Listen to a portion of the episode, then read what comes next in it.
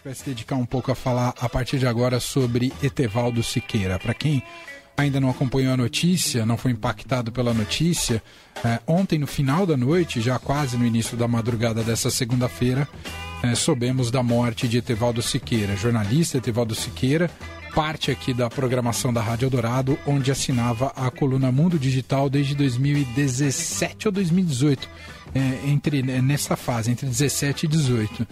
Ah, o Etevaldo, enfim, fazia um trabalho brilhante aqui na Rádio Eldorado e, e fazer um trabalho de algo que é consequência daquilo que ele construiu e foi pioneiro ao longo da carreira dele. Antes da Rádio Dourado, ele tem uma trajetória incrível nessa casa, no Estadão, onde ele atuou por mais de 40 anos, ao todo 45 anos. E aqui foi repórter, foi colunista, foi editor e foi sempre um cara, é, não é por nada que o Estadão hoje coloca ele como pai do jornalismo de tecnologia no Brasil, e faz todo sentido, né, que com essa visão à frente, né? E um pouco o jornalista tem que farejar o que é novo, né, para poder apresentar para o seu público leitor, para sua audiência, seja onde ela estiver, na qual plataforma ela estiver, uma maneira de ler o mundo que ele tem a oferecer pela frente e acompanhar essas revoluções. E, e, e o Etevaldo sempre foi guiado por isso, né? desde as revoluções ah, do ponto de vista dos programas espaciais, tanto dos Estados Unidos quanto da União Soviética,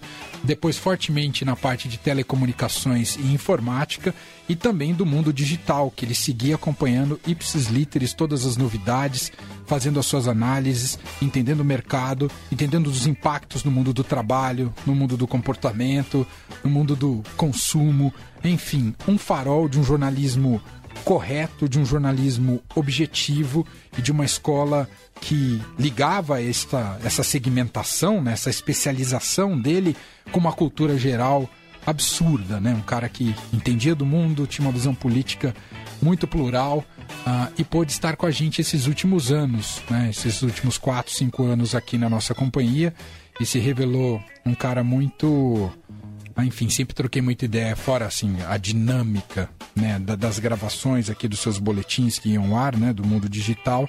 Sempre foi um cara muito próximo, parceiro, delicado, um cara que eu sempre tive muito, muito prazer de poder ter tido esse contato com ele ah, ao longo desse período. Né? Não tenho uma vírgula para dizer né, sobre o Etevaldo. E pelo que eu acompanho das repercussões desde que surgiu a notícia da morte, é um pouco a linha geral dos comentários, né? Sempre um cara muito generoso, né? Um cara que sempre ouve a todos e sempre disposto a colaborar. A coisa mais comum que ocorria era quando tinha algum fato relevante, seja do mundo tecnológico ou do mundo da cobertura aeroespacial, ele me ligava para tentar, né, contribuir editorialmente aqui na programação da Rádio Dourado.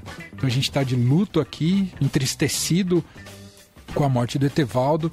E já de antemão queria mandar aqui um fraterno abraço de toda a equipe da Rádio Dourado, nos uh, amigos e especialmente na família do Etevaldo Siqueira e principalmente na, na, na esposa a Mônica, com quem eu tive contato nos últimos dias e acompanhamos esses momentos muito difíceis pelas quais ela passou junto com o Etevaldo, né? Ele estava tratando de uma leucemia aqui em São Paulo, foi tudo muito rápido o que torna a situação ainda mais dramática, ainda mais triste. Então, espero que de alguma maneira isso possa representar também um conforto, se é que é possível trazer algum conforto no momento como esse de perda, né, de despedida e de adeus.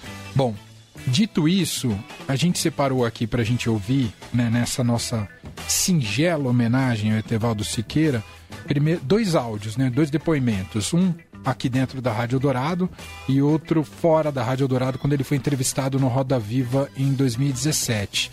Depois o Leandro vai contar pra gente também uh, uh, que tem relação, né, depois quando for falar da entrevista do Roda Viva, tem relação também uh, da, da, formação, a, a, ligação dele com o Estadão vai além do, da questão profissional. Vai. E o Leandro vai explicar essa história pra gente. Tem um perfil belíssimo escrito pelo pelo Bruno Romani lá no Estadão, no estadão.com.br. E eu queria colocar aqui primeiro no ar, a gente fez em 2019, houve a celebração dos 50 anos da chegada do homem à Lua. É, e a gente produziu um especial que não foi só ao ar aqui na Rádio Dourado, mas também para o podcast Estadão Notícias. E a gente tinha um trunfo que talvez pouca gente tivesse na imprensa brasileira. Uhum. A gente tinha um jornalista que cobriu em loco a chegada do homem à Lua. E esse jornalista era Etevaldo Siqueira, estava lá. E a gente pediu para ele um depoimento para que ele contasse uh, essa oportunidade que ele teve de reportar um evento histórico, talvez o mais importante do século XX. Então, queria colocar primeiro esse depoimento dele descrevendo como foi cobrir lá em Houston a chegada do homem à Lua. Vamos ouvir aqui Etevaldo Siqueira. A cobertura da conquista da Lua para o Estadão há 50 anos me proporcionou duas das maiores emoções da minha vida. A primeira, às 9 horas e 32 minutos da manhã de 16 de julho de 1969, no momento da decolagem do foguete Saturno V na Flórida. A segunda, quatro dias depois, no dia 20 de julho, quando eu e mais 600 milhões de seres humanos pudemos testemunhar o momento em que Neil Armstrong pousou o pé esquerdo na superfície da Lua. Ao assistir ao lançamento no Cabo Canaveral, eu não tinha a menor ideia do impacto que seria ver a uma distância de apenas um quilômetro e meio a decolagem de um foguete como Saturno V de mais de 2.900 toneladas e 110 metros de altura. Mesmo com fones de, de ouvido protetores, o ruído me parecia ensurdecedor. Quatro dias depois, a Apollo 11 entrava em órbita lunar e, diante de um telão, junto ao Centro de Controle de Missões da NASA em Houston, eu via tudo com antecedência de alguns segundos em relação ao resto do mundo. Inclusive o momento culminante ocorrido no dia 20 de julho de 1969, às 21h56, na hora de Houston, ou 23h56 no horário de Brasília.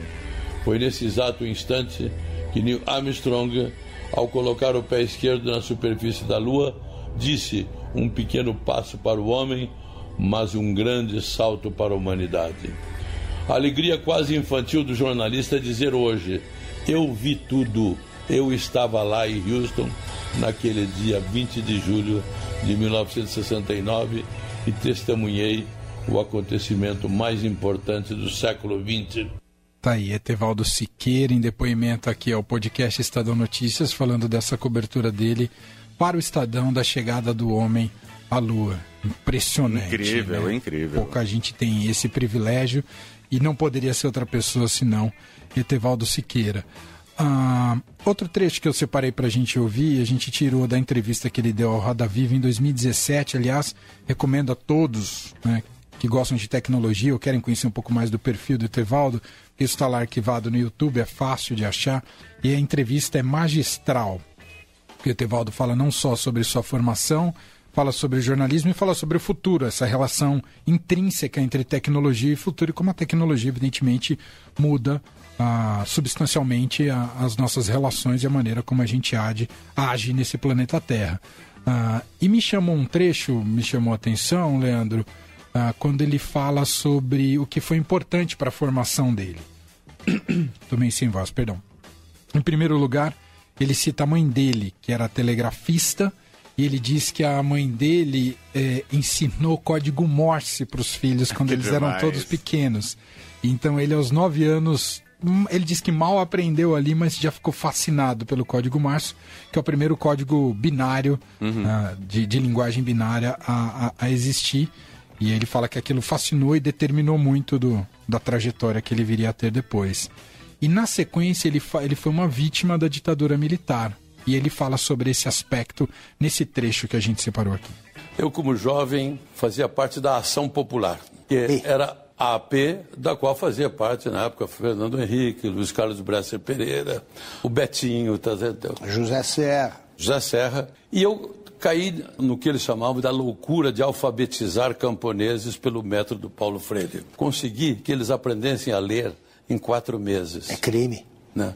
Isso era o grande crime. Se tivesse que colocar um único item no meu currículo, eu colocaria: alfabetizei 200 brasileiros. Olha que bonito, né? Porque isso mostra o tamanho da, da alma e da humanidade do, do Etevaldo, né? Exato. Ao dizer que a única coisa que importava no currículo dele é ter alfabetizado 200 brasileiros. Isso é, isso é muito simbólico e muito bonito.